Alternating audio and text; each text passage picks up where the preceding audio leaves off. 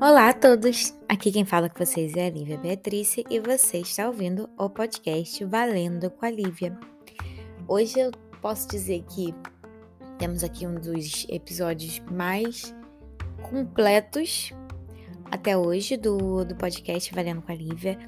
É, convidei a autora do livro A Filha Primitiva, vencedora do sexto prêmio Kindle de Literatura, Vanessa Passos, e minhas parceiras de Clube do Livro, a Cris e a Dani, que são mediadoras do Clube do Livro Vilarejo.pt, para bater um papo com a Vanessa, conhecer um pouco mais da história dela, é da escrita dela e de tudo que ela vem vivendo desde que ganhou o Prêmio Kindle de Literatura. Nosso papo hoje foi muito gostoso, muito proveitoso. A gente passou por praticamente todos os assuntos possíveis do livro e da, da Vanessa. É, por isso, eu acabei dividindo em duas partes. Não vou fazer dois episódios, mas no intervalinho ali eu vou dar é, um minutinho, um pouco menos de um minutinho, para poder separar a parte 1 da parte 2 aqui nesse único episódio, tá? Então, se ficar difícil para vocês ouvirem de uma vez só, dá uma paradinha ali naquele intervalo que eu vou dar, onde os assuntos vão um pouco se quebrar, e depois vocês continuam no momento que vocês voltarem a ter essa disponibilidade para ouvir a gente aqui. O que importa é que vocês realmente conheçam um pouco mais a história desse livro, conheçam um pouco mais a Vanessa e conheça também o trabalho aqui é, das meninas que eu convidei e da minha sociedade literária para a gente que vai mediar a leitura da filha primitiva, agora em setembro de 2022. Então, fiquem com a gente e aproveitem.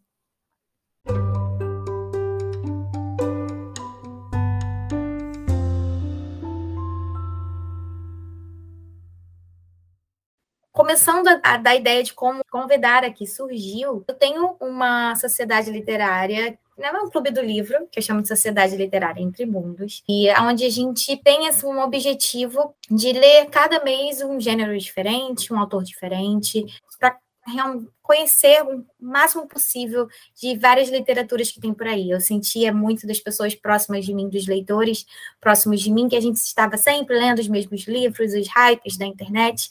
Eu falei, gente, vamos mudar, vamos, vamos dar um jeito aí de a gente começar a identificar autores novos eu vim, né? Eu já tinha criado essa sociedade literária, eu ainda morava no Brasil, eu vim para cá em março. E chegando aqui em Portugal, eu comecei a investigar e buscar tudo que tinha de literatura por essa região. Foi aí que eu conheci a Cris e a Dani, que é, comandam a Vilarejo, e eu deixo as meninas se apresentarem, a proposta delas. Eu, eu já vou começar falando que a Lívia falou o que a Cris sempre quis ouvir a vilarejo. Ah, sim, sim. Ah. Eu acho que tinha que ser a vilarejo, não, não. o vilarejo. O vilarejo. É a vilarejo, somos as vilarejas. As Não, foi maravilhoso. A Cris, você ganhou a Cris para a vida, mas mesmo assim, não vou deixar. Olha, Ai, um prazer falar com, com você. Mas é assim, a gente começou o vilarejo aqui, é, é, um projeto que veio antes da pandemia e eu só consegui colocar em. A gente só conseguiu colocar no ar agora em abril, um projeto das duas, assim, muito bem de vontade de conversar sobre os livros. Então, além de ler só, a gente queria conversar sobre os livros. E aí a gente faz um clube de leitura aqui um pouco diferente. A gente acha que é diferente, mas realmente a gente tem tido esses uh, feedbacks que a gente fala muito é, sobre as conversas, a gente conversa muito sobre, não só sobre o livro, mas a, também sobre a, o que tocou nas pessoas aquele livro de uma forma muito assim vulnerável, sabe? As pessoas acabam é, se abrindo muito, é, se colocando muito as suas opiniões de uma forma muito gostosa, muito assim, uma conversa como se fosse uma conversa que a gente tivesse entre amigas. E no final desse, desse nosso clube, a gente faz um painel de referências com tudo que aquele livro nos deu de referências. Então, outros livros outros é, filmes, podcasts, séries, reportagens, vídeos do YouTube. A gente entrega isso para os nossos participantes num, num link que é um que a Cris criou lindamente, que chama Padlet, que é um negócio que todo mundo fica super encantado, porque é isso, a gente lê um livro e a gente faz conexões sozinhas. Sim. E hoje a gente consegue fazer isso com muitas pessoas, muitas pessoas aqui. A gente tem um clube online também no Brasil. A Lívia é a nossa é o nosso é a nossa parceira assim fixa é, ela está em todos os nossos clubes e a gente adora é, tê-la né porque é uma é um olhar diferente como escritora e isso isso acrescenta muito para a gente nas nossas conversas né então eu sou a Dani estou aqui há quatro anos em Portugal sempre trabalhei com comunicação e marketing e comecei a ler tardiamente. Já a Cris vai se apresentar que lê desde que se entende, nasceu lendo. Prazer, Vanessa. É tão legal ver o rosto por trás das palavras que a gente lê. É muito lindo esse é... momento. Eu sou apaixonada por clubes de leitura, por iniciativas, porque eu acho que essa união, essa, esse link de quem escreve com quem lê é muito bonito. Eu acho que a obra se amplia, né? Porque é. existe um processo que é solitário. Mas esse momento, acho que é um dos momentos mais prazerosos, assim, porque o livro vai ganhando uma outra dimensão, né? É. Ele vai se ampliando, se ampliando, assim. Talvez porque eu tenho esse olhar como professora também, né? Eu não sou só escritora, eu sou professora de escrita, mas antes de ser professora, eu, eu brinco que a minha decisão de ser professora ela é anterior a de ser escritora, porque desde que eu me entendo por gente, eu dou aula, e eu já fui professora concursada em escola pública, né? É, durante muitos anos, e eu tenho esse olhar para projetos, projetos literários, projetos culturais, eu acho que é muito importante, né? Algo que fomenta mesmo a leitura. Isso, e para é, eu, eu tenho né, formação em mediação de leitura também, e eu vi que você também é mediadora, eu achei isso muito legal, porque é. todas essas coisas, né, você é, ter oficinas, né, ser professora de escrita, Exato. ser mediadora, tudo isso deve, eu imagino, né? Eu não escrevo, eu falo que eu, o meu prazer é ler, não escrever, mas eu imagino como tudo isso deve influenciar na forma como você escreve. Muito, né? muito, muito. Eu fiz um curso de, assim, eu já mediava antes de fazer o curso, né? Porque eu amo essa troca, é, mas eu fiz um curso pela Fundação Demócrito Rocha, né, que, é, que, é, ah. super legal, assim, um curso sobre mediação de leitura. Inclusive, depois eu ministrei um, um curso, porque eles têm vários cursos, né? A Fundação uhum. e, e, eu acho que é incrível, né? Porque muita gente não entende bem o que, que é o mediador de leitura, Sim. qual a função, mas é algo incrível, maravilhoso, e nem todo mundo sabe fazer, né? E, e assim, como, sim, eu, sim. como eu tenho essa formação, às vezes, eu vou para alguns eventos que eu vejo umas mediações e disse, meu Deus. É porque na verdade o mediador ele é praticamente invisível, né? Se a conversa, se o livro é bom e as pessoas também estão ali a fim de conversar, o seu papel é só ajudar aquela conversa a ser, acontecer, né? Quando o mediador participa muito, é porque a conversa não está rendendo, né? Eu falo, a gente prepara um roteiro, eu falo, esse roteiro é o nosso guia caso a gente se, a gente se perca da rota, né? Porque sair por alguns desvios é muito legal, mas a gente tem, né, tem que chegar em algum lugar juntos, né? Para a gente é muito importante, é, Vanessa, é, de, né, na vilarejo, é muito importante a, a, curiosidade, sabe? Esse é um uma das coisas que eu acho que a gente procura muito, e às vezes realmente as, as, nossas escolhas de livros até podem criar algumas barreiras, porque a gente trabalha muito a bibliodiversidade, então, né, essa multiplicidade de vozes. Hoje a gente, por estar aqui em Portugal e por ter começado os nossos clubes num festival que chama Festival 5L, que era para comemorar o Dia Mundial da Língua Portuguesa, a gente tem trabalhado muito é, escritores lusófonos, escritores de língua portuguesa. Sim. E o que a gente foi buscar escritores de língua portuguesa, mas não só portugueses, não só brasileiros, não só as mesmas vozes, né? A gente foi procurar moçambicanos, angolanos, a gente lê muito mulheres, né? É, para a gente também isso é muito muito importante, né? Dar atenção para a escrita feminina, né? E essa ideia dessa curiosidade é ler coisas que não é o que você está acostumado a ler. Eu acho que isso é o anti-algoritmo, sabe? Então, o que eu vejo no clube de leitura é essa possibilidade da gente sair desse piloto automático que a gente tem vivido, né? Então, é tudo o ao contrário do que é escrolar, né? É você se encontrar pessoalmente, ou mesmo que seja numa tela, mas se encontrar com pessoas para conversar sobre coisas que você é, não necessariamente gosta, não necessariamente conhece, e assim conseguir ampliar o seu olhar. E eu não gosto muito dessa ideia de, de que a literatura dá empatia, porque não é bem isso, mas é por alguns segundos conhecer uma outra história que não é não, não faz parte do seu universo, que não e que você vai perceber que você se conecta do mesmo jeito. A gente estava aqui um pouquinho antes, enquanto esperava, falando do Filha Primitiva, né? E de que em quantos lugares é uma história tão distante, mas tão próxima né? Uma vez que somos mulheres também inseridas Sim. nesse mundo, né? E no caso da Dani e meu mães, mães de meninas, né? Filhas, a Lívia estava falando, né? Da posição dela como filha. Então, bom, é, é isso, né? Então, a, a, nossa ideia de clube de leitura realmente parte desses princípios, né? De trazer livros que não necessariamente são os livros do momento, embora a Filha Primitiva seja o livro do momento. Vanessa, parabéns. só, só se fala em outra coisa, né? mas não só, mas isso, né? De ouvir. Mas eu, mas eu entendo, assim, que é um, é um livro que tira muito da zona de conforto, Sim. né? Sim. E ontem eu estava numa, numa live com a editora, né, do, do A Filha Primitiva, a Lívia Viana, que é editora executiva do grupo editorial Record, e ela falou uma coisa que, que foi muito importante para mim, que eu não tinha me dado conta ainda. É, ela fala que o bacana, assim, de um, de um bom livro é quando ele, ele consegue acessar muitos públicos. E ele agrada os muitos públicos. E aí eu fiquei me dando conta de como a filha primitiva, por exemplo, chega no jovem. E, e eu recebo muitas pessoas, inclusive pessoas que só liam romance romântico, Instagrams que só liam romance romântico, ou só liam um tipo de literatura e disseram: olha, esse livro me tirou muito da zona de conforto, é muito diferente de tudo que eu li mas eu gostei muito. Aí ontem eu recebi uma mensagem de uma doutora da UFC que ela estava na minha banca tanto da dissertação do meu mestrado quanto da tese de doutorado. Eu estava morrendo de medo dela ler, porque a gente fica, né, com aquela expectativa.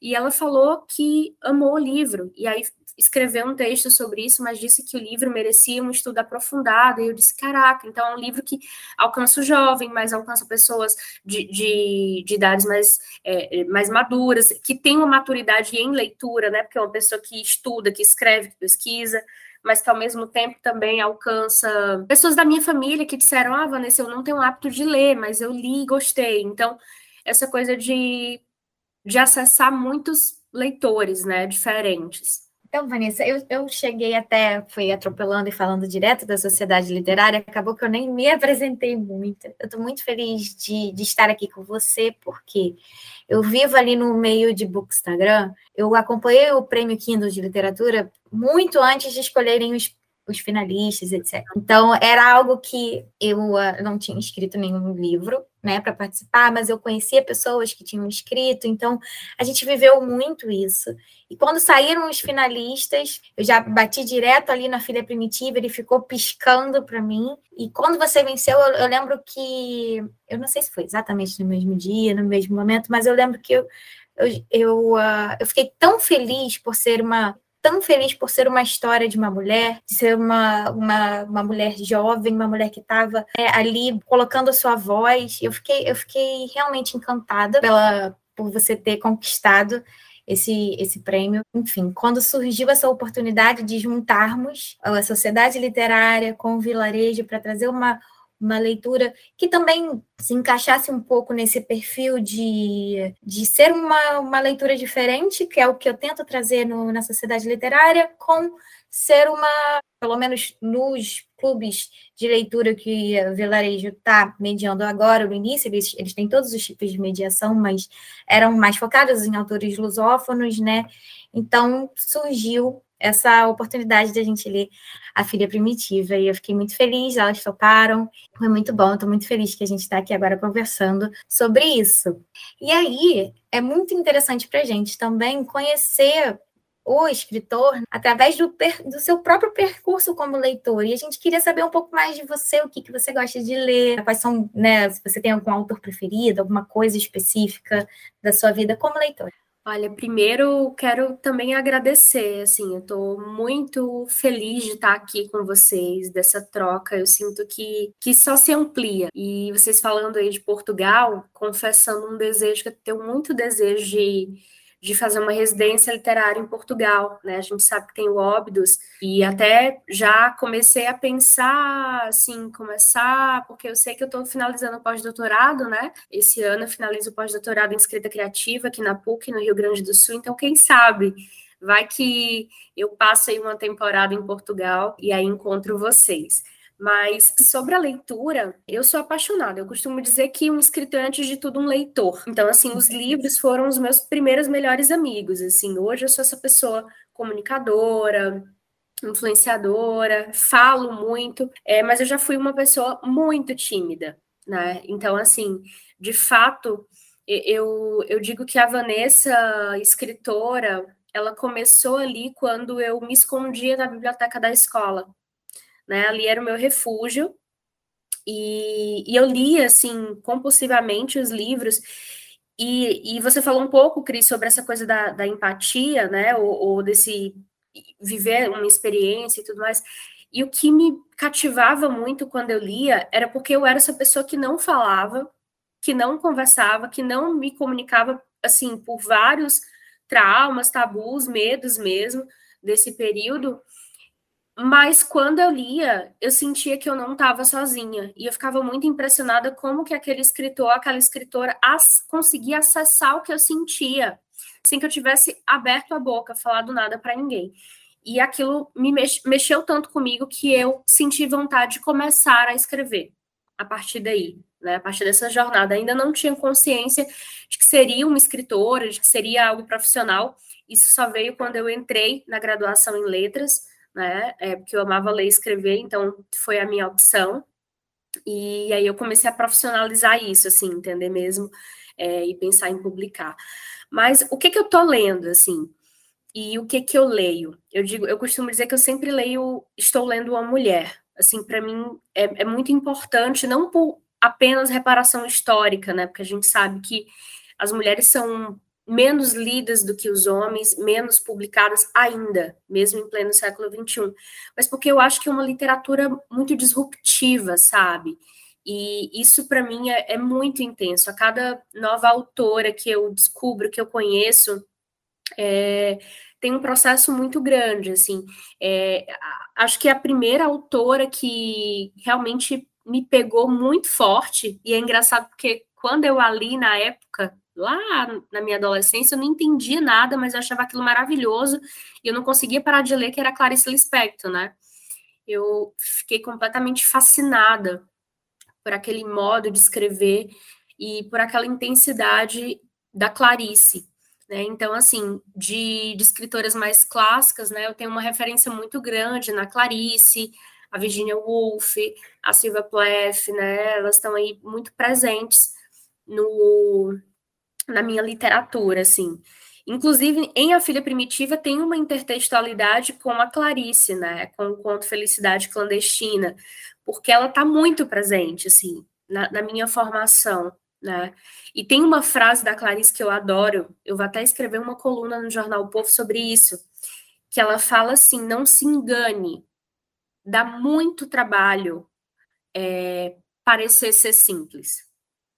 E a essência da Filha Primitiva é isso: é um livro simples, é um livro fácil de ler, não, não temos palavras rebuscadas, a gente tem a oralidade, mas dá muito trabalho é, parecer ser simples, né? Porque cortar, tirar, e foi todo esse processo assim de quatro anos, escrevendo, revisando, editando. E mas assim, leio muitas autoras contemporâneas, tanto é que eu tenho um clube, é, retornei esse ano agora no segundo semestre o Clube de Leitura Autoras Vivas. Né? Eu tenho um lema que eu falo que a gente não precisa morrer para ser lida, nós enquanto escritoras. Então, é, eu tive a honra de todas essas mulheres que estiveram aqui, assim, na edição impressa, no livro. No e-book também a gente tem o Paz Fácil da Natália Timmerman, a apresentação da Giovana, e temos aqui também na quarta capa textos de, de outras autoras, né? Essas autoras são minhas referências literárias. E eu tive a alegria de tê-las comigo também participando do processo né, de, de leitura, de escrita do livro. Carola Saavedra é, é uma autora que eu sempre volto para ela, né? O Com Armas Sonolentas. Inclusive, vai sair uma edição pela tag. Eu já corri porque eu quero, eu já tenho a minha edição, mas eu disse, meu Deus, que coisa linda, eu preciso dessa edição nova e reler esse livro. E leio tudo da Carola, assim, é, ela, poesia, ensaio, é, eu acho que é maravilhoso. Andrea Delfego também está é, tá aqui no livro e faz parte das minhas leituras. Nara Vidal, li recentemente o Eva, né, publicado pela Todavia, mas já li o Sorte, é, enfim, leio, leio tudo que ela escreve também. É, Giovanna Madalosso é outra influência muito grande para mim, assim, enquanto romancista, né, ela é incrível, assim, o olhar, o olhar que ela tem para a construção de personagens femininas no Tudo Pode Ser Roubado, no Sweet Tóquio, é maravilhoso, assim, é, para mim é incrível. Então, eu estou sempre lendo essas autoras, né? como eu falei, não que eu não leia homens, leio, mas eu leio muito mais mulheres hoje. É, e para citar aqui alguns homens, é, a filha primitiva teve uma referência de um livro. Eles são diferentes, são bem diferentes, mas é, eu olhei para esse livro e para esse personagem e eu senti que eu queria queria trazer essa humanidade para uma personagem que era vista como cruel, ou que poderia ser vista pelo leitor como cruel, que é o livro Filho Eterno, do Cristóvão Teza.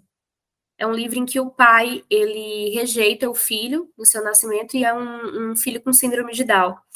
Então é um livro também muito pesado, também difícil, é, mas esse personagem, ele vai construindo um arco de personagem, né? Uma mudança gradativa ao longo do livro. É exatamente isso.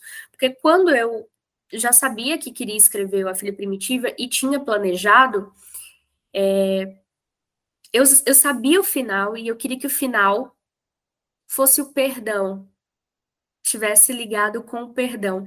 E era muito difícil porque eu disse, nossa, só que não pode ser clichê, porque a minha escrita é pesada, né? O estilo da minha escrita é pesado, então do nada esse perdão não pode ser uma coisa do nada, isso tem que ser muito bem construído, senão ou vai parecer clichê, incoerente, ou vai parecer uma coisa assim do nada.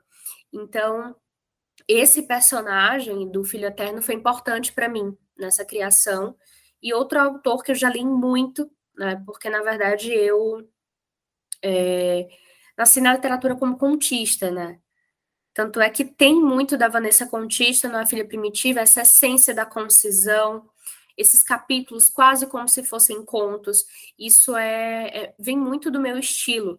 Por essa razão eu escolhi o prêmio Kindle e não outro prêmio para participar, porque ele é um prêmio que não nos obrigava a ter um número mínimo de caracteres ou palavras, né? Porque eu acho que isso não é tão interessante às vezes as pessoas ficam enchendo linguiça, sabe? Assim, só para poder chegar naquele número.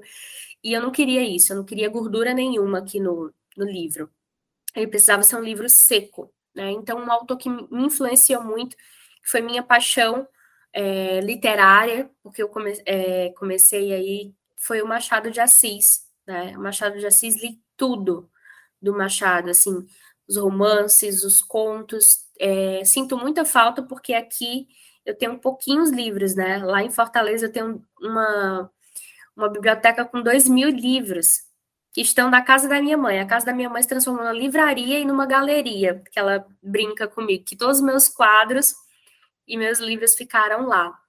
Então a gente tem a coleção completa do Machado, né? E ele é uma grande influência para mim, assim, também, uma referência. Nossa, eu tô assim, o jeito que você falou e contou tudo, Estou apaixonada pelas suas referências. É, acho até, inclusive, que, meninas, me corrija se eu estiver errada, mas eu acredito que em algum momento no, no clube de leitura do Vilarejo já falaram desse livro, Filho Eterno. Se eu não me engano, eu lembro de alguém comentando justamente não, não. disso. A, a Gláucia falou do outro, do, do mas Montesa, o, o do que ele perde o filho, como que chama aquele do Cristóvão Teza? Ah, então a morte do filho, eu vou lembrar do nome, mas não, não é, não é, não é o filho eterno, é o outro. Eu vou, vou, vou pesquisar aqui já. Mas ele é um ótimo escritor, Cristóvão Teza. Inclusive, é. eu estou lendo agora o mais recente dele, que saiu pela Todavia, que é a Beatriz e o Poeta. Acho que foi o lançamento mais recente dele agora. E achei também muito importante que você disse sobre a sua intenção de ler mulheres, e as, eu te entendo totalmente. E eu cheguei a comentar no início sobre esse mundo do Bookstagram. Se você não, às vezes, direciona realmente a sua leitura, você for simplesmente influenciado pelo que está né, sendo panfletado de maneira né, dos principais canais, a gente acaba sendo lendo sempre os mesmos tipos de livros, os mesmos tipos de, de autores, então é importante é, essa parar para pensar às vezes, né, do, no que a gente está, que a gente está lendo. Não que alguma leitura seja ruim, mas é muito interessante esse processo. Bem, eu vou já entrar com você, falar um pouquinho mais sobre a sua escrita. Você já deu aí alguns, né, algumas é, prévias, é, exatamente, mas pinceladas do, do, de como você é, escolheu esse tipo de escrita, como é o seu, seu tipo de escrita para a filha primitiva. Mas antes, é, a gente, só para entrar numa coisa mais técnica, antes a gente queria perguntar para você é, sobre como você lida com as interpretações dos leitores diante da sua leitura, né? Eu acho que, como escritora, isso é uma coisa que pega muito né? E eu queria saber como que você lida com isso. Ah, eu adorei essa pergunta. Assim, eu acho que a literatura é esse lugar é, plurissignificativo. Então, assim, por mais que o escritor, a escritora tenha uma intencionalidade ao escrever, a gente pode até mencionar um pouco do Humberto Eco, né? A obra é aberta. E ao ser aberta, então, ela vai permitir leituras. E isso é, é também muito enriquecedor isso também muito maravilhoso, né? Então, eu adoro isso. E outra coisa que é importante dentro do processo é, dessa recepção, por exemplo, eu sabia que eu precisei de muita coragem para escrever A Filha Primitiva, eu sabia que seria um livro desafiador, porque é um livro que tem temas muito tabus, né? A gente vai trabalhar com a desromantização da maternidade, da própria religiosidade, é, de uhum. várias questões. Então, eu estava muito preparada, é muito engraçado que me perguntam, ah, Vanessa, você já achava que a Filha Primitiva ia ser um sucesso? Eu disse, gente, eu estava preparada para levar pedrada, porque eu achava que os leitores, é, de um modo geral, iriam ficar muito espantados, assim, muito chocados com o livro, e quando eu quando eu falo sobre isso, é me preparar para defender o livro, porque eu estudei muito livro, eu preparei muito livro, então eu tenho muita consciência do processo. Claro que a gente deixa isso muito livre é, para que o leitor entenda, mas trazendo aqui um exemplo do que eu estou falando. As escolhas foram completamente intencionais a escolha de linguagem, a escolha de palavras, de vocabulário, tudo foi pensando na construção da personagem. E aí a gente precisa entender que existem é, também uma coisa chamada gosto de leitura e diferentes públicos. Né? Então, de um modo geral, a filha primitiva é muito bem aceita por vários públicos. Mas eu lembro que teve uma uma leitora, acho que foi lá no, no início, ela comentou assim: que o livro tinha palavras muito pesadas, que o livro tinha palavras muito fortes, que ela achava que não deveria ser assim, que deveria ter procurado palavras mais amenas. E aí a gente fez uma troca muito legal, assim, e eu conversei com ela, eu disse, olha, na verdade, o livro precisava estar como está, porque faz todo sentido para a construção dessa personagem. O livro é movido pela raiva, por esse ódio. Não tem como ela dizer o que, o que é dito de forma fofinha, de forma delicada, principalmente uma personagem que tem um histórico de violência que ela tem. Não faz o menor sentido. Aí sim seria incoerente.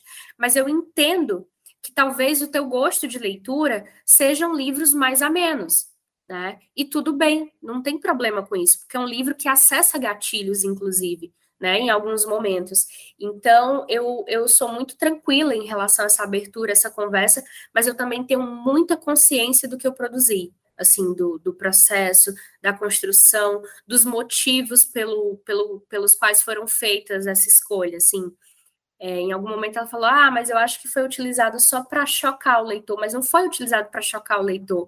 É porque dentro da construção fazia muito sentido. Assim, ela estava espantada com o uso das palavras, né? Porque talvez é, lesse é, textos mais românticos, textos mais amenos, e não, não estivesse habituada com isso na literatura, que está muito presente, inclusive, na literatura contemporânea, né? Que é uma coisa que eu amo. Que eu acho que um bom texto é aquele que incomoda. Então, mesmo ela tendo vindo é, é reclamar de alguma maneira, para mim o texto produziu o efeito dele, que foi gerar um incômodo né, que foi gerar, despertar ali alguma coisa. Né? Por que, que ela estava incomodada com esse tipo de palavra, com esse uso de palavras? Por que, que acessou? O que, que aconteceu? Então, é uma leitura que, que vai gerar reflexão, que vai cutucar. E é isso que eu quero mesmo com a literatura.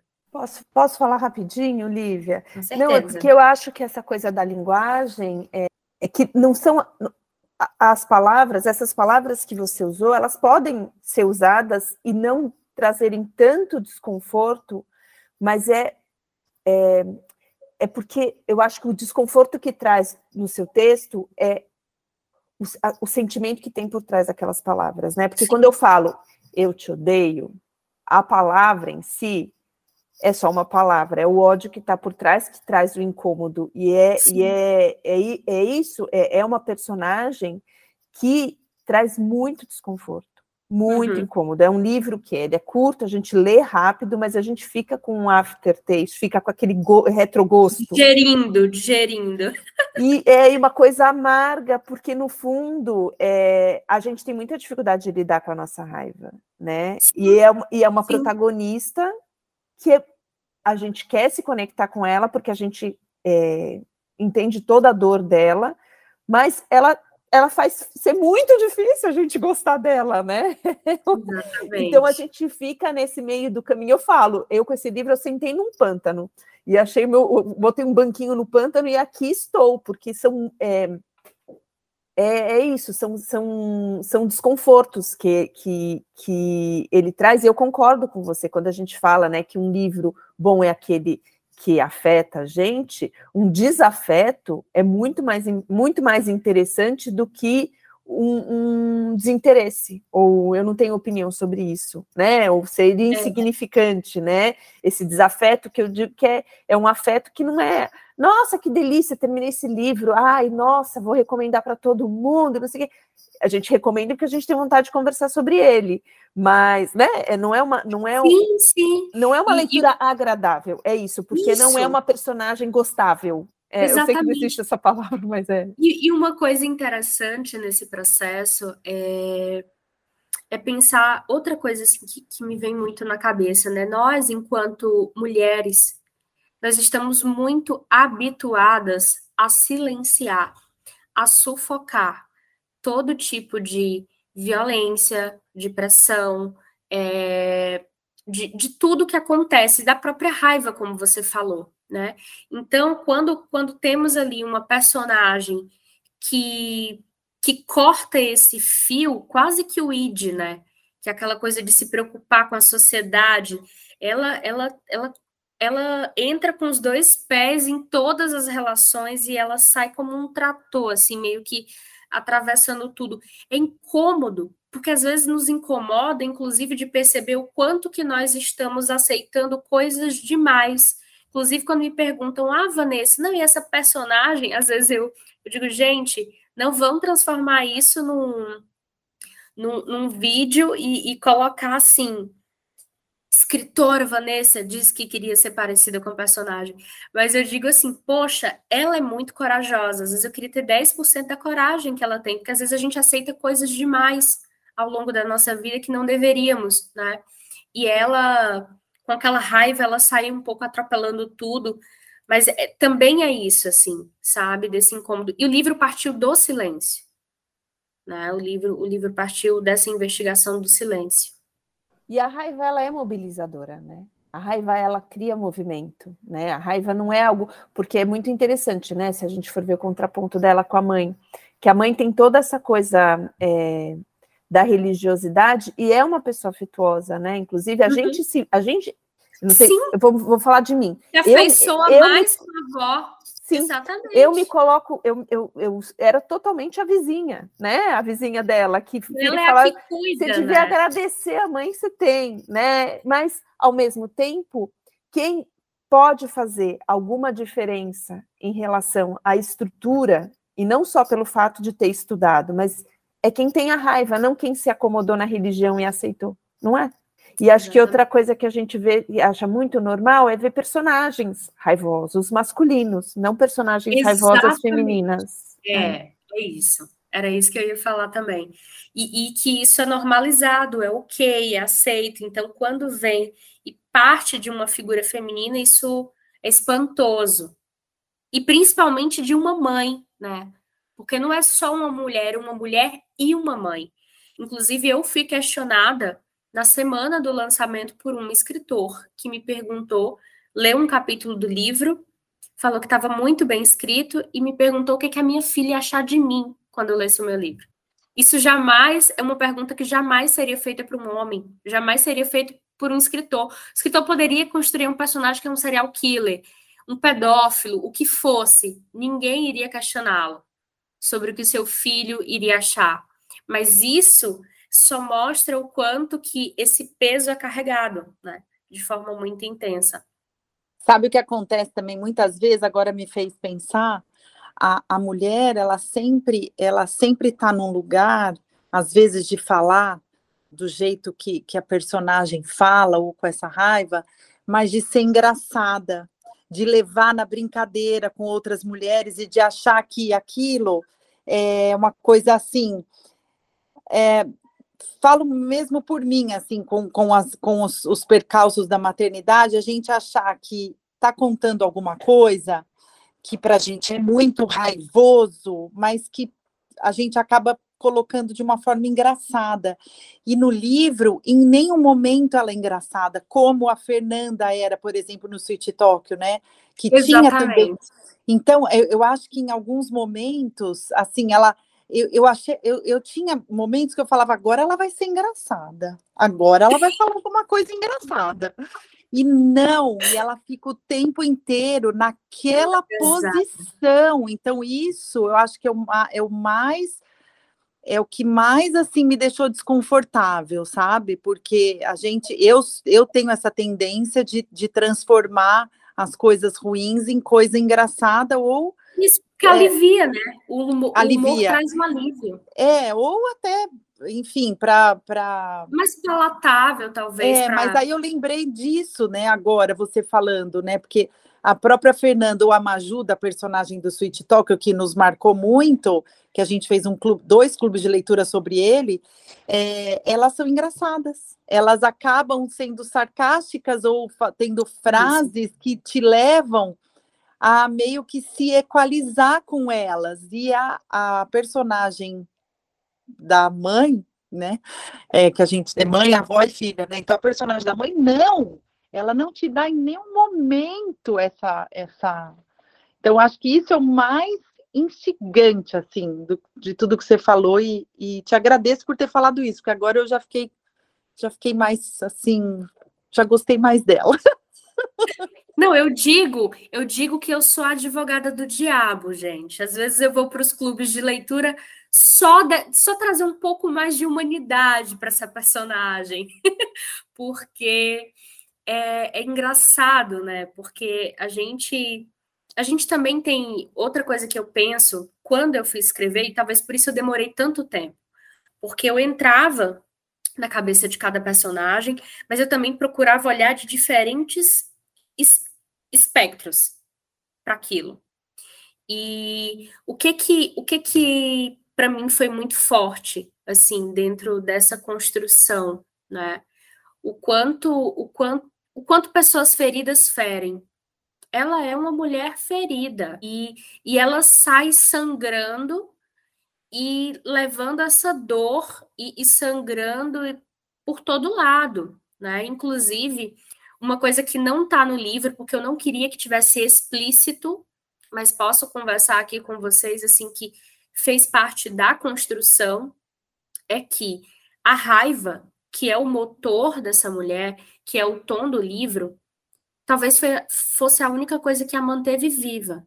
Porque ela é uma personagem que tinha impulsos de automutilação, né? É, nós temos indícios disso no livro. É, então, a raiva, se a gente for estudar um pouco lá na psicologia, por exemplo, a pessoa depressiva, ela não quer levantar da cama, ela só quer morrer, ela não tem vontade de fazer nada. A raiva, uma pessoa que traz a raiva, ela consegue levantar da cama, ela consegue fazer coisas, porque ela é impulsionada por essa raiva. Então, eu acredito que sem essa raiva, ela não estaria viva. Ela precisou dessa raiva. Assim como eu também acho que essa avó precisou dessa religião. Para ela foi muito necessário, assim.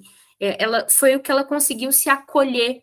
Inclusive, eu lembro da, da minha psicóloga, um tempo atrás, ela falou assim: Eu sei que às vezes nós temos muletas, né? Nós, enquanto seres humanos, muletas e, e zona de conforto, mas se a gente arranca isso de alguém, a pessoa pode chegar até a loucura, porque ela precisa daquilo num processo de transição, inclusive, né?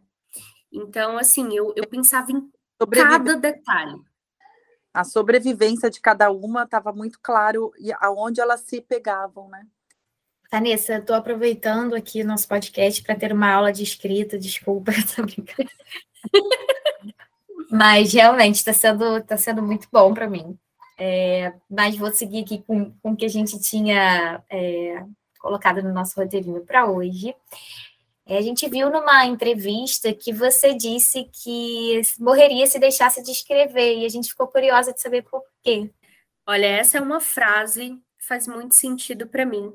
É, ela vem do primeiro livro sobre escrita que eu li há muito tempo atrás, que é o Cartas a um Jovem Poeta, do Rainer Maria Rilke.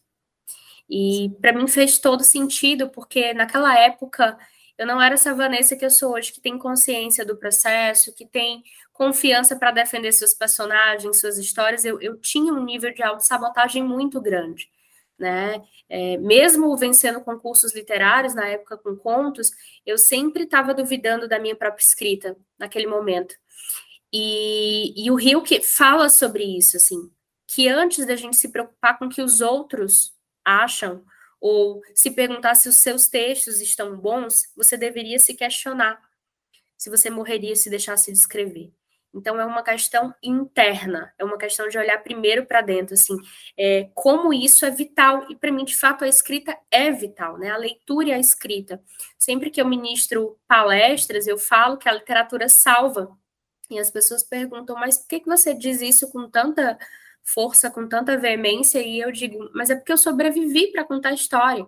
Né? Então, assim, eu já fui essa pessoa que, que a literatura realmente foi, é, foi tudo, assim, em, momentos de extrema dificuldade. Hoje eu estou vivendo talvez o meu melhor momento, assim, enquanto dentro da minha profissão, dentro da minha vida pessoal, e, e que bom poder falar isso, né? Que, que alegria, mas eu já vivi momentos muito difíceis, muito terríveis.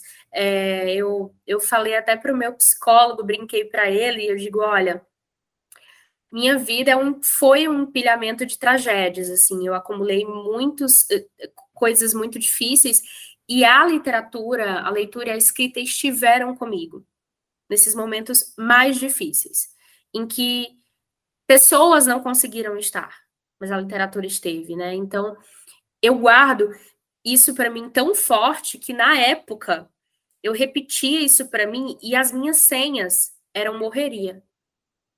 As minhas as senhas que eu botava para as coisas era morreria, morreria, porque eu ficava repetindo para mim mesma para que eu entendesse que aquilo era importante, porque naquela época, muitos anos atrás, as pessoas não acreditavam como acreditam hoje, né, na literatura da Vanessa Paz, porque hoje hoje tem um prêmio, hoje tem um pós-doutorado, hoje já foram é, várias mil páginas lidas, várias avaliações, então a gente tem resultados concretos.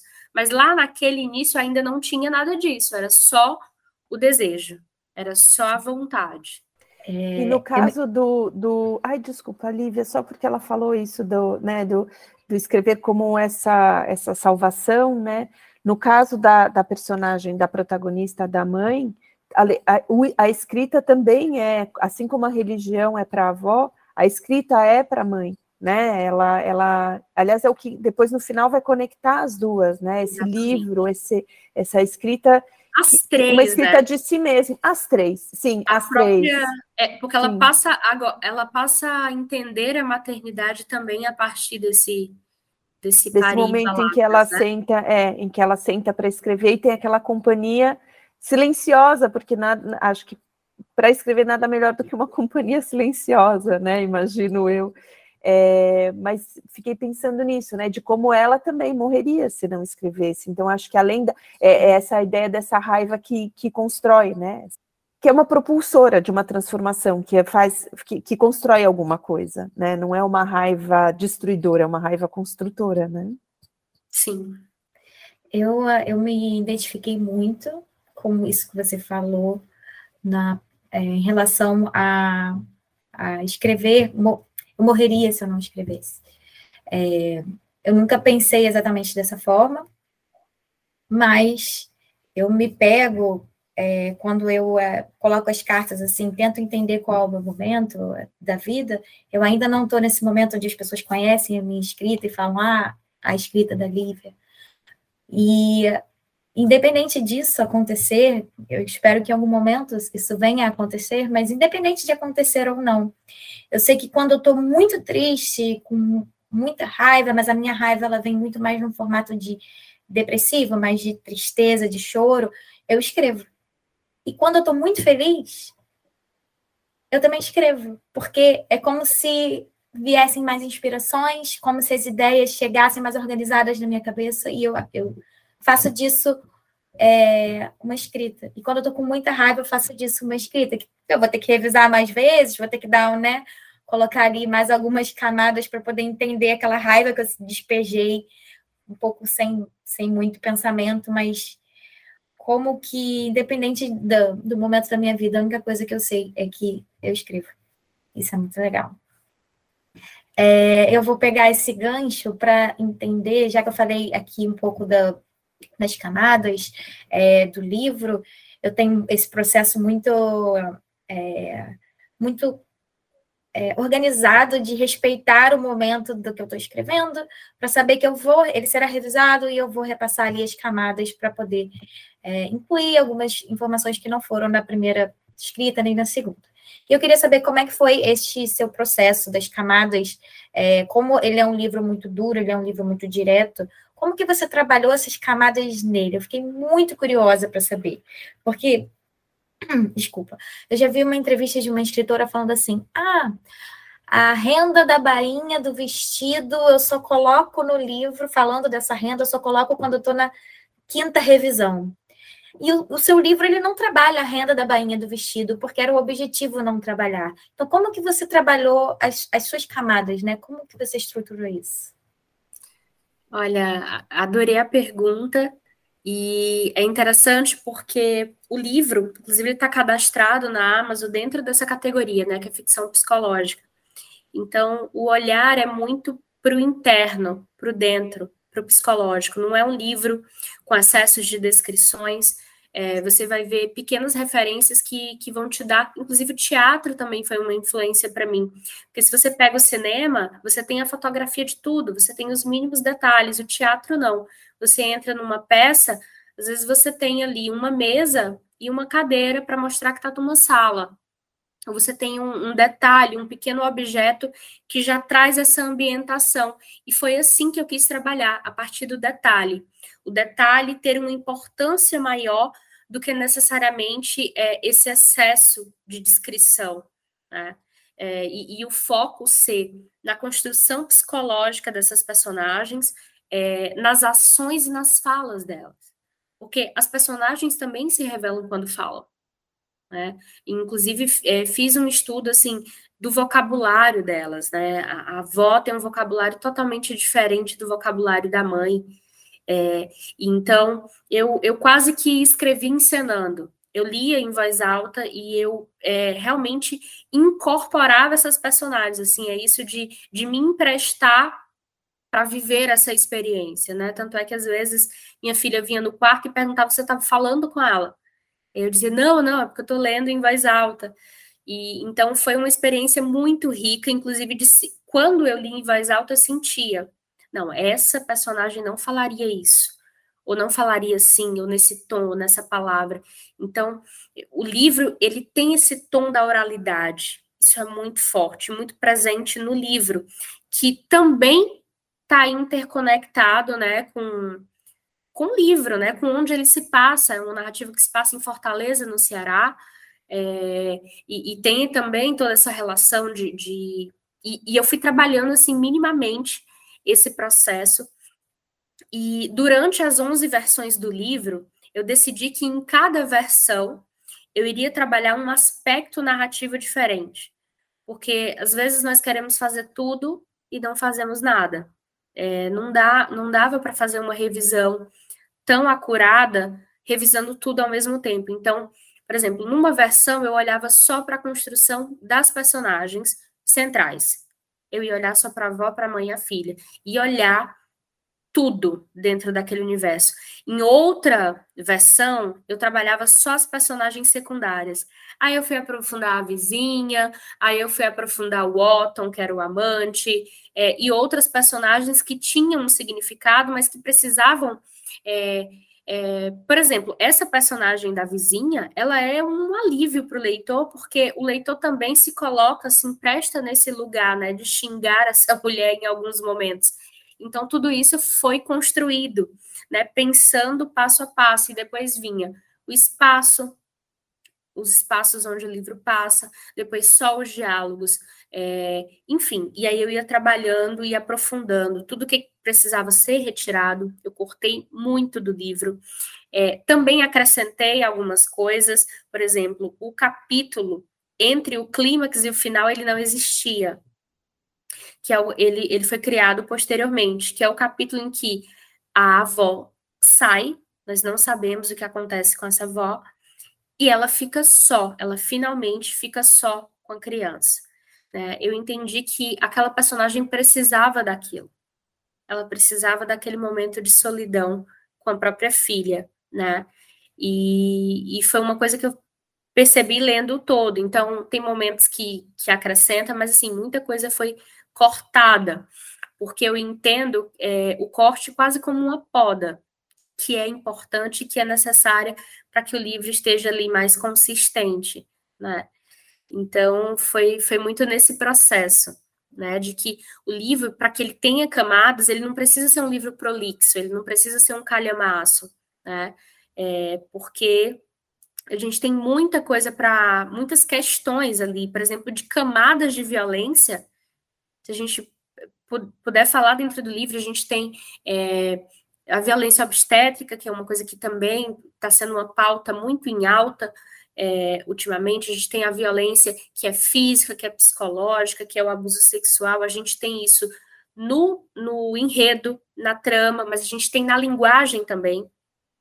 É, tá tudo muito casado na própria decisão delas não terem o um nome e dos homens terem.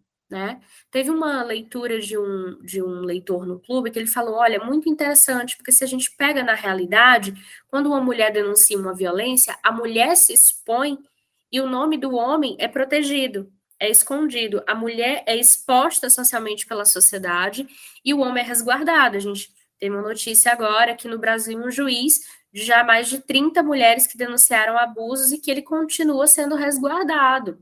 Né? Então, aqui é o contrário, as mulheres não têm nome e, e o, o, nome dos homens estão ali, né? Então, essa foi uma leitura muito, muito bonita de, de um leitor. Nossa, Nossa é... engraçado, era uma das coisas que, ai, desculpa, a Lívia, que a gente, a gente ficou conversando mesmo, né? Essa coisa das, dos, dos nomes das personagens femininas não, não, elas não terem nome, né? A avó, a mãe e a filha, e os personagens masculinos, sim. E, bom, e é, e é, isso que é bonito, né? As várias interpretações aqui, a gente pensando, ah, porque não é história só dessas três mulheres, é a história de todas as mulheres, ou de muitas Exato. mulheres, né? E uma coisa também interessante que você falou, né? Que a história se passa em Fortaleza, mas ela poderia é, se passar em qualquer lugar do Brasil, né? Né? É uma história bem, é, bem mais ampla do que. Não é algo regional e que eu acho que talvez. Sim seja uma coisa, né, o fato de você ser uma escritora mulher e nordestina, né? Então ficar com essa ideia dessa regionalidade da Exatamente. literatura e como essa não é uma literatura regional, né? Se é isso, é inclusive. É, inclusive as pessoas, eu até falo sobre isso, né? Que para mim o regional é universal. porque ele toca né, em, em diferentes lugares. Assim, a minha escolha é, a minha escolha espacial ela vai muito porque é engraçado isso assim nós temos muitas histórias que se passam em São Paulo e no Rio né? É que é muito comum dentro da literatura e, e uma das coisas que foi discutida assim inclusive lá enquanto eu estava em Fortaleza com outras escritoras era assim poxa por exemplo o Cristóvão Teza as histórias dele se passam em Curitiba e ele está escrevendo sobre Curitiba e por que, que em alguns outros lugares que não são considerados presentes no eixo, é, os escritores se sentem coagidos a escrever em ambientações, em espaços que são considerados mais centrais. Então, essa foi uma decisão. Né? Eu disse, não, a, a narrativa vai se passar aqui, mas quando se fala em raiva, quando se fala em ódio, quando se fala em amor, quando se fala em violência, tudo isso é universal, né? Independente do lugar. E eu acho que isso é o que é mais bonito. Né?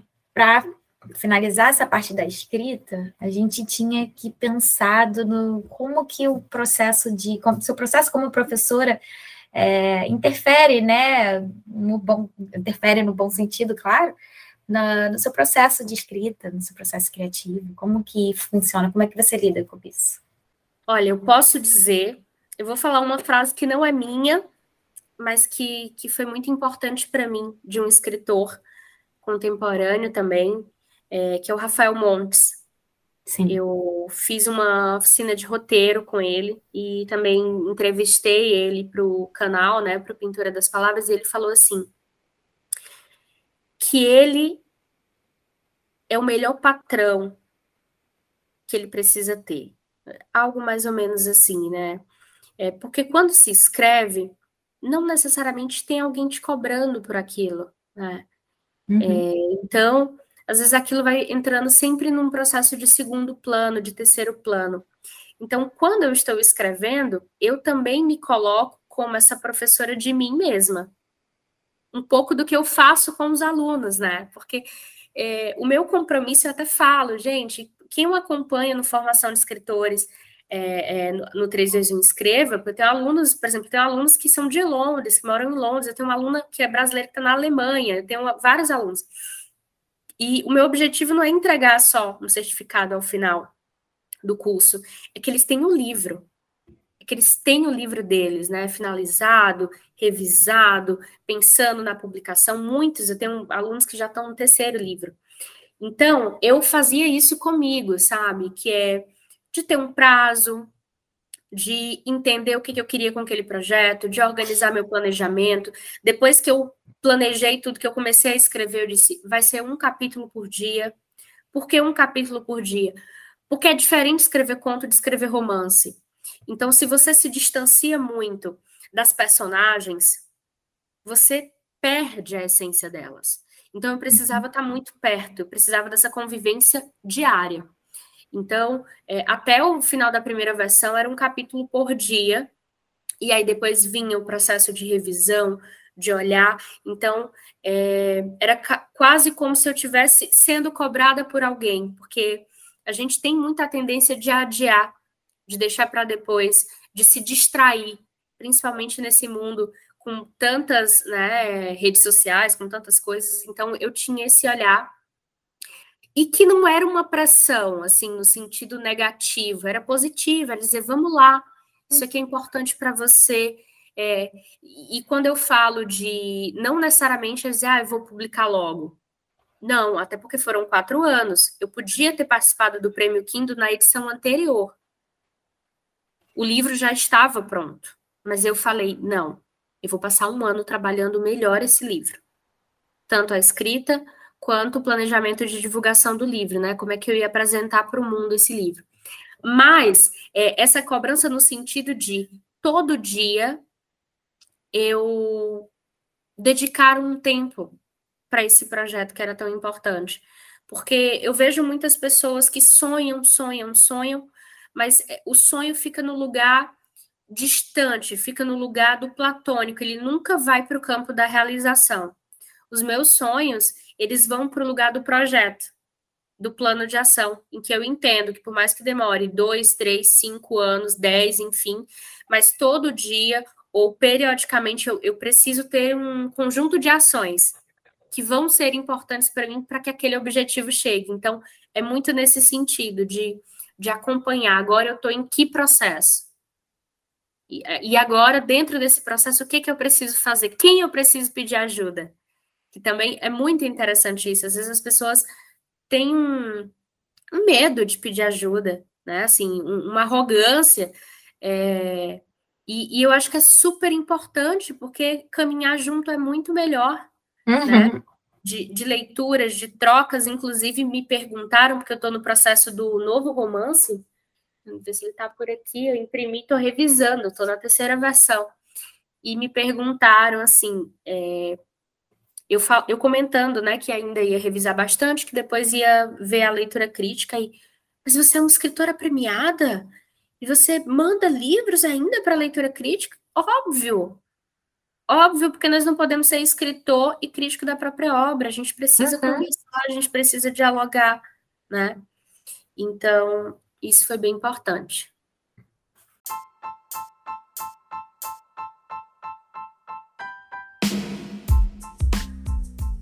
Olá, queridos ouvintes, espero que vocês estejam gostando do que vocês estão ouvindo até agora. Como eu avisei, estou fazendo um pequeno espacinho de alguns segundos para vocês se organizarem na, no que vocês vão ouvir.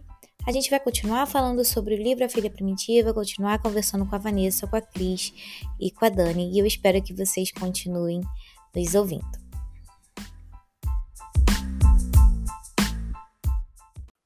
eu acho que uma coisa que né, é uma percepção assim que a gente tem é, do livro é, enquanto a gente lê é essa sensação de inevitabilidade, né, de como a história dessas mulheres está presa num, num script que já foi escrito para ela e, e que no entanto a escrita parece ser uma possibilidade, né? Primeiro, lógico, estudar, claro, mas a escrita parece porque só o estudar não basta, né? Ainda é uma mulher, né? Num, num, mesmo que seja uma professora, né? Num, num sistema em que violento, né? Mas a escrita, sim, me parece uma possibilidade de escapatória, né? Por dar voz a, a por fazer essa, por ajudá-la nessa reflexão e fazê-la é, sair do lugar de onde ela estava no começo da narrativa e chegar num outro lugar no final da narrativa a gente tem a impressão de que é a escrita que ajuda nisso, né? Sim.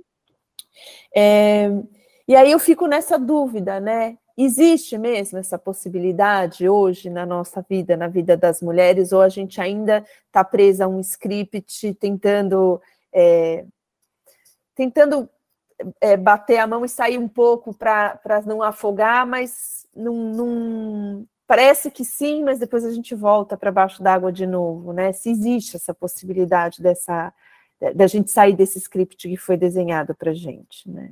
Aí me colocando como uma mulher, não que tenha vivido esse tipo de violência, mas uma mulher, né? Sim. Interessante você falar sobre isso, porque eu acho que é isso mesmo, assim, a escrita é esse lugar da liberdade para essa personagem. É o lugar, inclusive, dela preencher as lacunas, né? Ela acessar um passado em que é, foi tomado dela, porque é muito engraçado e, e quando eu falo sobre isso, quase como se eu sentisse essa dor e não é uma realidade minha, porque eu conheço os meus pais, eu conheço os meus avós, eu conheço os meus avós maternos e paternos, mas eu fico imaginando o que é você não saber quem é a sua árvore genealógica, você não ter acesso a isso e você seguir num, num como a Giovanna Madalosa falou, né, assim, a questão de, do privilégio de, de, classe, de raça, enfim, que ela traz, né, então eu fico, nossa, como, como isso deve ser doloroso, e aí eu me coloco nesse lugar de sentir uma dor que também não foi minha, né, porque essa dor não foi minha especificamente. Então, eu acredito muito nesse lugar é, da liberdade, e, e, e eu acho que a liberdade e a independência feminina é, é algo, é, é, uma luta constante, né? Assim, o tempo todo. É aquela sensação de que, que a gente está está se movendo o tempo todo, está em movimento, e, mas eu acredito muito nesse lugar da escrita, porque eu acho que é algo que acessa o dentro. Né? Eu acho que precisamos de ações que acessem algo externo, né? E ela tem ações muito. É, talvez não. Ela não consiga controlar ou, ou, trabalhar da melhor forma essa dor dela, né? E, e ela vai apenas jogando isso, mas eu acho que esse trabalhar dentro para trabalhar fora é muito importante. Uhum, Porque se você parte só para o fora como uma reação ou como uma ação, sem essa compreensão do dentro, porque eu acredito que o problema dela também é uma questão de identidade. Sim, claro. Né? O, o, como, como eu vou ser mãe se eu não sei quem eu sou? Se eu não tenho. É, é, se eu não consigo cuidar de mim mesma se eu não consigo me proteger. Então, é, é, tem toda uma questão de construção de identidade que está ligado com ancestralidade, com o passado, com tudo, né?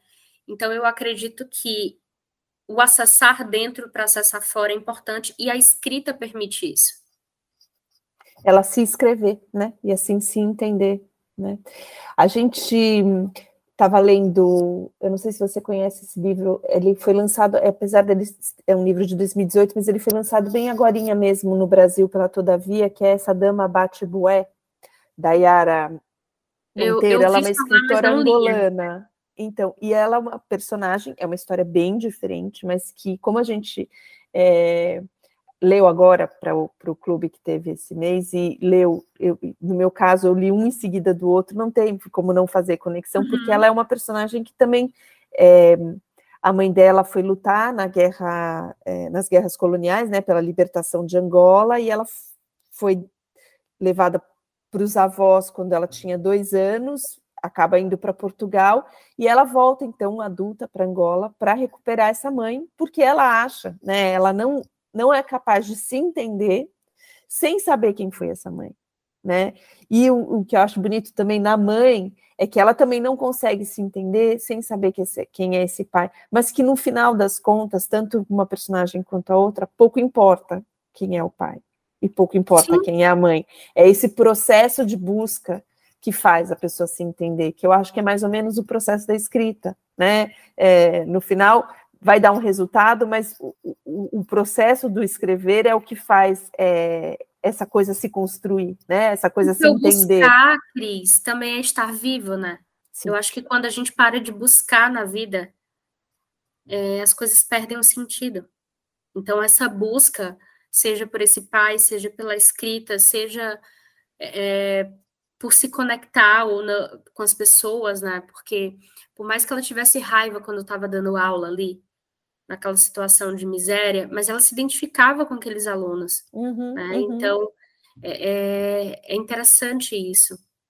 E, e, ela enxergava de forma muito crítica coisas que não eram faladas, né? Uhum, Dentro da, desse sistema. É, então, eu acho que é muito isso, esse processo mesmo o personagem, né, do amante, o Otto, né, as coisas que ela fala dele, eu achei muito, muito impactante quando ela fala que aquela decadência, né, daquele corpo, era o único homem que não, não ameaçava, né, não parecia ameaçador, não parecia ela gostava violento. de estar com ele é. porque ele não poderia fazer mal. Porque essa é, e é a decadência do que é o, né, do que é o masculino, é muito, muito bom. Ai, Vanessa, que delícia te ouvir falar, porque o livro cresce tanto, né? Cena, é isso, a cada conversa que a gente tem Essa sobre um livro... Essa cena quase que eu, eu, eu ficava assim, à espreita, como se eu estivesse vendo, porque eu sou muito visual. O meu sonho é fechar um contrato para adaptação fílmica desse livro, porque eu sou ah. visual.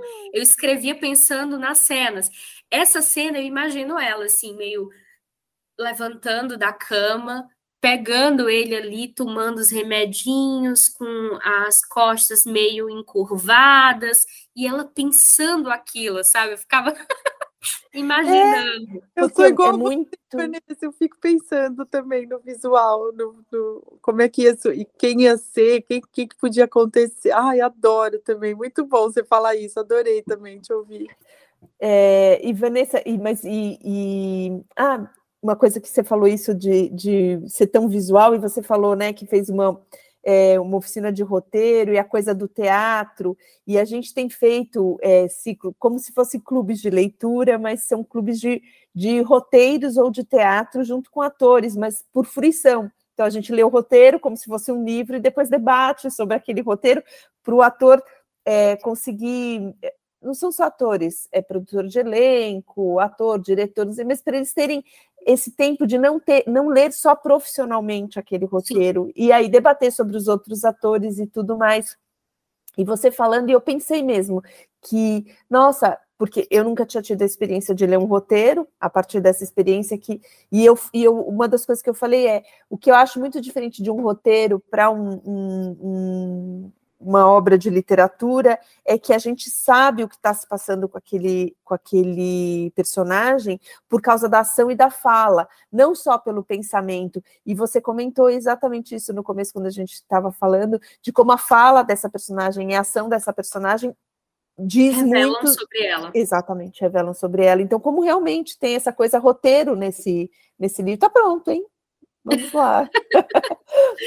e daí, é, eu sei que você está, né? Eu, eu, li algumas entrevistas suas, tentei não ler sobre o livro, porque o livro eu queria criar né, o, o, a minha interpretação e poder conversar é, sobre isso, mas é, eu vi que tem um, né, aí eu li, você comentou que tem um segundo livro é, sendo escrito, e aí uma das, uma das coisas que a gente ficou pensando é quais são os temas que mais te incitam, quais são os temas que te movem esse livro ainda vai ser é, um livro dentro dessa temática, mesmo que algo, né, algo diferente, mas ainda são questões, né, é, questões da mulher, questão da maternidade, questão é, é contraditórias, ainda são temas é, tabu, como você falou. O que, que mais te incita na hora de Olha, é interessante isso porque eu sou apaixonada por essa questão dos temas tabus mesmo. Inclusive, eu lembrei agora que eu ministrei, acho que um mini curso na época que eu estava no doutorado na Universidade Federal sobre isso, os temas tabus na literatura, algo é, justamente sobre isso, porque eu acredito que a literatura ela, ela faz um pouco isso, né? Ela tem esse poder de, de incômodo, de, de reflexão. Então, para mim é muito importante. O livro, ele, assim, é, é uma outra história. Inclusive, esse romance, eu tive a ideia antes de A Filha Primitiva mas eu não me sentia preparada para escrevê-lo, porque é um, é um livro que me atravessa muito em temas. É, e como eu entro muito dentro do psicológico das personagens, então eu também preciso me preparar psicologicamente, né? é um livro cujo tema é a loucura, né? O tema central é a loucura. É, é, essa relação que a sociedade tem entre o que é loucura e o que é são, o que é normal. É, eu vou estar é, me aprofundando sobre as personagens femininas, porque isso vem e faz parte do meu projeto literário. Então, sim, são personagens femininas. Também tem uma relação com ancestralidade, porque eu acho que isso é muito forte na minha literatura. Né? Essa relação entre filhas, mães, avós, tias, isso tem um, tem uma força para mim no meu projeto literário, mas o foco não será necessariamente a maternidade, assim, vai muito mais para esse olhar é, dessa, dessa loucura que ronda, dessa iminência, né, é, desse medo de enlouquecer. E, e é, nossa, até ia te falar, ai gente, depois Lívia, não vou Não, eu foi engraçado porque eu comentei isso para minha editora. Eu, eu, ela perguntou a minha editora e a, o braço direito dela sobre o que era o romance. Eu falei, não, é porque é um livro muito pesado e tudo. Aí ela olhou assim para mim e disse, a Lívia, porque a filha primitiva não é pesada, é, né? Não, é levíssima. Não é pesada. Você já leu esse livro aqui, da Nelly Bly? Não, aí dez dias num num hospício? Nossa, não, vou procurar. Você vai pirar. Ela é uma jornalista da década o quê? É pela, pela editora Fósforo, da década de. Ai, ó, eu adoro falar... as edições da Fósforo, gente. Não, é gente, ó, ela nasceu em 1864, morreu em 22. Olha só. O que, que ela fez? Ela era uma jornalista. E ela se internou num hospício para ver como era, porque as mulheres que eram dispensáveis eram colocadas num hospício na época. Então, por exemplo, ah, eu quero casar com outra, na época não podia separar. Sim. Eu ponho essa mulher sim, no hospício. Sim, então, e aí fica nisso, porque se você está dentro de um hospício, você começa a achar que você está doida mesmo, né? Então, muito, claro.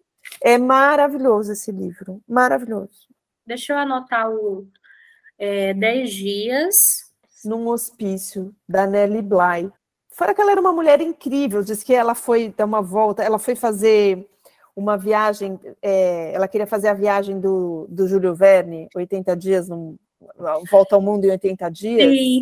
e era um desafio, não sei o quê, nananã, e aí na hora de ir, é, falaram para ela que ela jamais conseguiria, porque a, a, como que ela ia botar os vestidos na mala, na bagagem? Que uma mulher jamais poderia fazer esse tipo de viagem, porque como é que vai colocar na água vestido, né? Uma mulher é, e ela foi, ela fez, ela foi para o México fazer reportagens, era uma mulher incrível, assim, mas é muito interessante porque isso, porque ela começa, ela é, começa a analisar essas mulheres que não necessariamente são loucas, né? Porque é esse limiar o que é, que é a loucura, mas que é isso, mulheres que incomodam vão parar no hospício, né? E vamos lá. E como é que está a divulgação do livro? Como tem sido agora, né? Essa coisa que você falou que você está nesse melhor momento, e, e a, a, a Lívia comentou que você ia conversar com a gente, porque amanhã você vai começar uma turnê mundial. Olha, mundial ainda não, mas tô... tipo Madonna, sim. É. Sabe? mas olha, estou muito feliz. É, a filha primitiva foi uma surpresa por parte da editora, porque eu achei que ele só ia chegar nas livrarias em agosto. E a gente conseguiu que o livro estivesse impresso para a Bienal Internacional de São Paulo, que eu ia, tinha várias mesas e participações, mas achei que seria uma autora sem livro, né? Que o livro não iria estar pronto ainda lá. E nós conseguimos que o livro estivesse, então foi muito especial ter esse momento de retorno. Eu acho que foi o primeiro assim grande evento de retorno, de contato com os leitores. E o livro já ficou no stand, é, no ranking de mais vendidos do stand do Grupo Editorial Record, né? E eu fiquei muito feliz, porque é, saber que o livro está alcançando os leitores, né? Pessoas de diferentes lugares, para mim foi muito importante, porque o vender livros, né? Não é a venda pela venda, é porque cada venda é um novo leitor, é uma nova pessoa, que é alcançada, né? É, às vezes as pessoas pensam só nos números, mas por trás de números existem pessoas. Então eu estou sempre pensando nesse por trás, né? É por isso que eu gosto tanto de eventos. Eu comecei a ver, não, vai ter lançamento aqui, aqui. Aí eu fui convidada para um evento, para uma feira literária. Um... Aí eu disse, gente, tem um monte de evento, a gente pode fazer uma turnê da filha primitiva, né? Passando por esses lugares, em todos os lugares do lançamento. Então, teve essa ideia da turnê. Por minha parte, a, a editora abraçou, assim, tem dado todo o suporte. A gente começou o... Foi no Rio, foi no Rio de Janeiro, o primeiro lançamento, né? Foi na Janela Livraria. Vamos ter agora sábado o lançamento aqui em Porto Alegre. E dia 29 a gente vai ter em São Paulo, né? Mas tem toda uma programação que vem Filigran, que é a Festa Literária Internacional de Gramado, depois vem Flipossos, e vão vir vários eventos, assim, uma coisa que eu ainda não divulguei, mas é, é tem eventos ainda que eu nem divulguei na turnê, porque a minha ideia é fazer a turnê parte 2, só por lugares do Nordeste. E aí vai vir Fortaleza, Ceará, Recife, é, vai Salvador, Bahia. Então, assim, eu quero ter esse, esse contato né, com os leitores do Nordeste. E aí a gente vai organizar essa turnê parte 2 a partir de novembro. Justíssimo, hein? Adorei.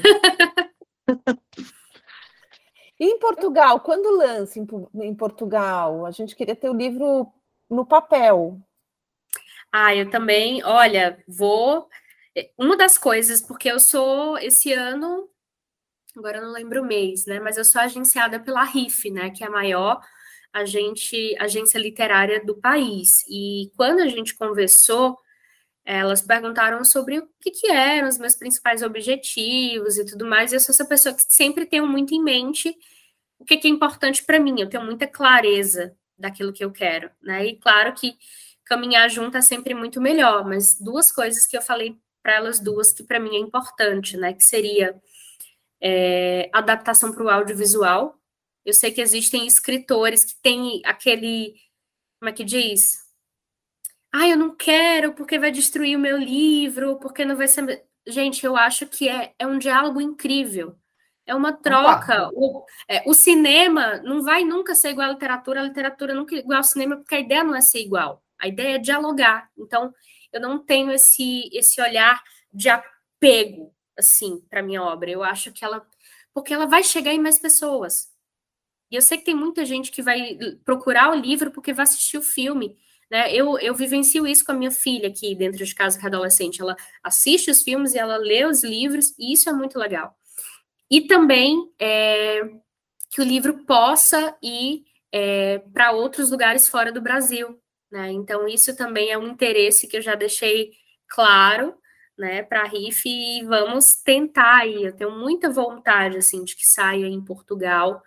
É, tenho, inclusive, pessoas assim que de pontes, né? E de repente, inclusive, uma vez dando certo, quem sabe até eu não viaje para poder fazer um lançamento aí. Acho que é uma coisa super possível, assim, daqui a um tempo. É, porque aqui a gente tem, aqui em Lisboa, tem a Livraria da Travessa. A Nara mesma, a Nara Vidal, ela fez um Sim. lançamento com os livros da Todavia, que não é uma editora portuguesa, mas dentro da Livraria da Travessa. Conversa aí com a RIF para fazer isso. A gente ah, vai estar na primeira fileira, ó.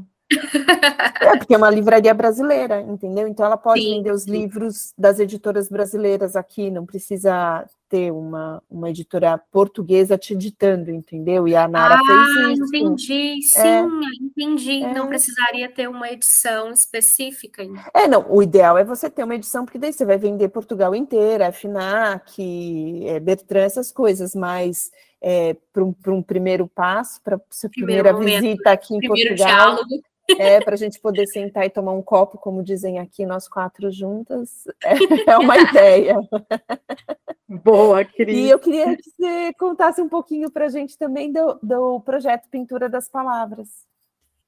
Ah, o Pintura, o Pintura é a menina dos meus olhos, né? Assim, ele uhum. surgiu quando eu estava no doutorado, e eu cheguei no doutorado, é muito engraçado, porque eu sou essa pessoa que ama projetos, né? Então, eu sabia muito bem o que eu queria, e meu objetivo era, enfim, chegar no doutorado e tudo.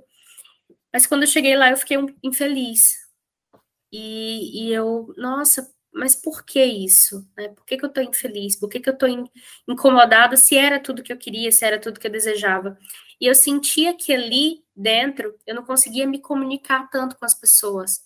Que tudo que eu tinha aprendido ao longo da minha jornada ficava ainda limitado, assim, que, que a universidade ainda não conseguia esse diálogo com a comunidade externa, que ficava uma coisa ainda reduzida, e aquilo me incomodava, porque eu tinha desejo de expandir o diálogo. E na época eu não tinha Instagram, eu não tinha nada, eu não tinha essas redes sociais, assim, eu tenho um histórico de, e, e, eu falei isso né, no meu lançamento, assim, um histórico de assédio, de violência, então eu tinha uma resistência com rede social por isso, sabe? Tanto é que o Pintura das Palavras começou como Pintura das Palavras, porque eu não queria colocar o meu nome. Hoje eu tenho Vanessa Passo, ponto escritora, depois eu fiz, né, um tempo depois, mas eu tinha essa resistência, porque eu achava a, a internet esse campo sem lei. E aí, eu, uhum. eu, como eu já tinha vivido tantas experiências difíceis, né, desafiadoras, então eu tinha essa resistência. Mas eu disse, olha, eu posso me colocar é, não trazendo a, a, pessoa Vanessa, mas trazendo os conhecimentos. Eu acho que eu posso ajudar tanta pessoa, é, inclusive ser para as pessoas aquilo que eu não tive no início da minha trajetória, né? Que, que é ensinar, que é dialogar, que é, é pegar na mão, que é acompanhar, fazer esse acompanhamento, que é a coisa que eu amo. Eu falei, eu tenho vocação de ser professor, e eu acho que um dos motivos pelos quais eu fiquei infeliz também no doutorado é porque o meu mestrado inteiro, eu tinha 40 horas, eu era concursada 40 horas como professora no estado, e mais o mestrado acadêmico, eu conciliei. Eu não tive afastamento. Então, eu ainda atuava como professora. Quando eu cheguei no doutorado, eu passei seis meses conciliando e tive o um afastamento. E aí eu me vi no lugar de não estar ensinando mais. E aquilo para mim foi um vazio, foi um buraco. Porque eu precisava daquilo, para mim era importante conversar com pessoas e tal. E aí veio Pintura das Palavras, com esse objetivo de compartilhar e democratizar conteúdo sobre escrita. Ver o canal no YouTube, ver o Instagram, e aí foi crescendo. E aí eu tenho uma formação em projetos literários, então eu criei um circuito de oficinas de escrita criativa em parceria com uma livraria, né, que era a Livraria Lamarca, era tudo presencial. E tinha também um projeto chamado Conversas Literárias, que é como se fosse uma versão do programa Formação de Escritores, mas só com autores cearenses lá na livraria. Então isso foi crescendo, a audiência foi crescendo e as pessoas, mas Vanessa, tudo teu é presencial, a gente não está em Fortaleza, a gente quer ter acesso a tuas oficinas, a gente quer ter acesso aos teus projetos. E aí eu comecei a ser pressionada, entre aspas, para ter algo online. Isso antes da pandemia, né? Ninguém nem imaginava, tipo, pandemia ainda. Então eu tive um pouco de resistência ainda, porque eu gosto dessa coisa do olho no olho, né? Então eu resisti um tempo. Mas depois eu falei, não, eu vou eu vou adaptar todo esse conteúdo, tudo isso e comecei a trazer, montar o 321 Escreva, né? Que ele foi lançado antes da pandemia, e aí, quando entrou pandemia, tudo se transformou em online, né? Até a última turma que eu tinha presencial, ela precisou ficar online porque não tinha mais como, como a gente ir, né? É, fechou tudo. Então, e, e assim, o pintura, ele foi crescendo muito, porque eu tenho esse olhar muito humano e muito observador, muito atento para a necessidade do outro. Então, é, eu falava só sobre escrita. Depois eu comecei a falar sobre publicação, sobre divulgação, porque eu sei que eu sou, que eu tinha esse conhecimento, que eu sou muito boa nesse processo, é, e que eu poderia ajudar outras pessoas que também têm muitas dúvidas. Então, eu fui agregando conhecimentos, depois vieram as consultorias, é, leituras críticas, esses outros trabalhos que eu vou realizando é, e trazendo, assim, para complementar e para ajudar as pessoas. Ai, Vanessa, acho que é isso. Tem alguma coisa que a gente não perguntou e que você gostaria de, de falar também? Falar, tontinhas, não, falar, não falei não perguntaram isso, é tão importante. eu adorei. Tontinhas é ótimo. Pobrezinhas. Não, eu acho que foi tudo Pobres isso. Mortais. Assim. Pobres mortais. A gente falou sobre a filha primitiva, falamos sobre o processo, sobre a Vanessa Leitora, sobre o pintura, né? Que, que é essa menina dos meus olhos também, é muito importante. Que acho que o que eu poderia finalizar falando, né? O meu grande desafio é porque eu sou a Vanessa escritora e eu sou a Vanessa professora. Em geral, quando eu analiso o, o cenário literário, Pronto, agora estão me ouvindo? Sim. Pronto. Então, assim, eu sou essa pessoa observadora, né? Muito observadora. E eu me dei conta de que muitos escritores, quando se tornam professores de escrita no mercado literário, eles deixam de escrever a própria obra. É, porque é difícil conciliar vida, escrita, tudo, né? E eu tinha a consciência literária de o que que me faz feliz, o que que faz a Vanessa feliz. Escrever as próprias histórias, mas também acompanhar pessoas nessa jornada de escrita enquanto professora e mentora. Então, as duas coisas me fazem felizes. E eu preciso de uma para retroalimentar a outra, mas aí eu preciso de uma baita organização e prioridade, porque não é fácil dar conta das duas atividades. Né? É, é, é quase muito fácil escorregar, pender mais para um lado ou pender mais para o outro, e eu quero estar nesse lugar de equilíbrio. Né? Então, é isso. Linda. Parabéns, Vanessa. Ai, muito sucesso, muito sucesso na sua jornada. Ai, Nossa, eu, uh, eu entrei aqui já gostando muito de você e saio três vezes Encantada, mais. Encantada, né, Lívia? Imagina. É, eu tô assim, Encantada. sério, eu tô É. Exatamente. Essa é a palavra, é, muito, encantada. Muito feliz que a gente se propôs nesse, nesse desafio de conversar com você, que você topou conversar com a gente e que agora a gente propõe para os leitores lerem a Filha Primitiva com a gente, fazer essa conversa com a gente. Ai, obrigada, amamos.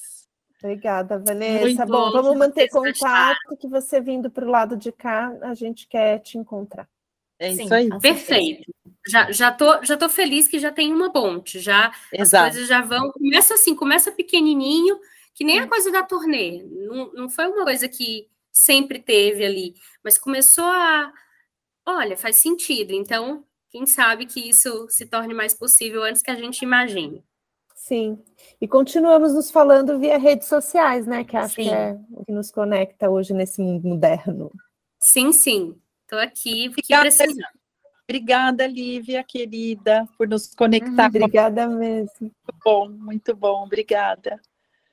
Que Valeu. bom, gente. Que bom. Muito Grande... feliz. Tchau, Beijinho. tchau, gente. Tchau, tchau.